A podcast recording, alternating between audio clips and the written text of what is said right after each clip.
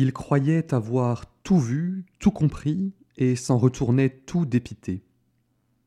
La route était lourde et brûlante, harassante et poussiéreuse. Et puis il y avait le souvenir pénible des trois jours écoulés qui avaient vu mourir dans l'ignominie leur ami et maître. Mais il fallait bien rentrer chez soi après avoir célébré la Pâque et reprendre la route. Il ne savait pas que ce routard, cet inconnu devenu compagnon, allait leur révéler une autre route, celle de la parole de Dieu qui cheminait à travers des siècles d'humanité jusqu'à leurs âmes, leurs cœurs soudain embrasés par cette vive flamme.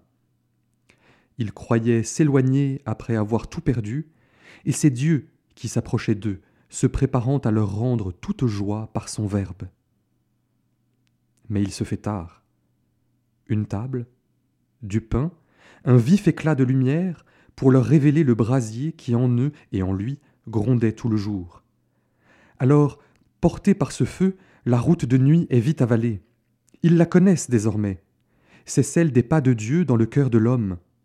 À chaque battement, il frappe à la porte, il se dit à nous avec les mots que tant de générations ont entendus, parole de Dieu dans les mots des hommes. Ce chemin, c'est la parole de Jésus qui se fait ton compagnon. L'entends-tu?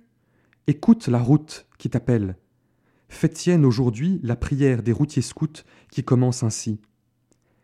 Seigneur Jésus, qui vous offrez à nous comme la route vivante tout irradiée par la lumière d'en haut, daignez vous joindre à nous sur le chemin de la vie, comme vous le fîtes jadis pour les routiers d'Emmaüs.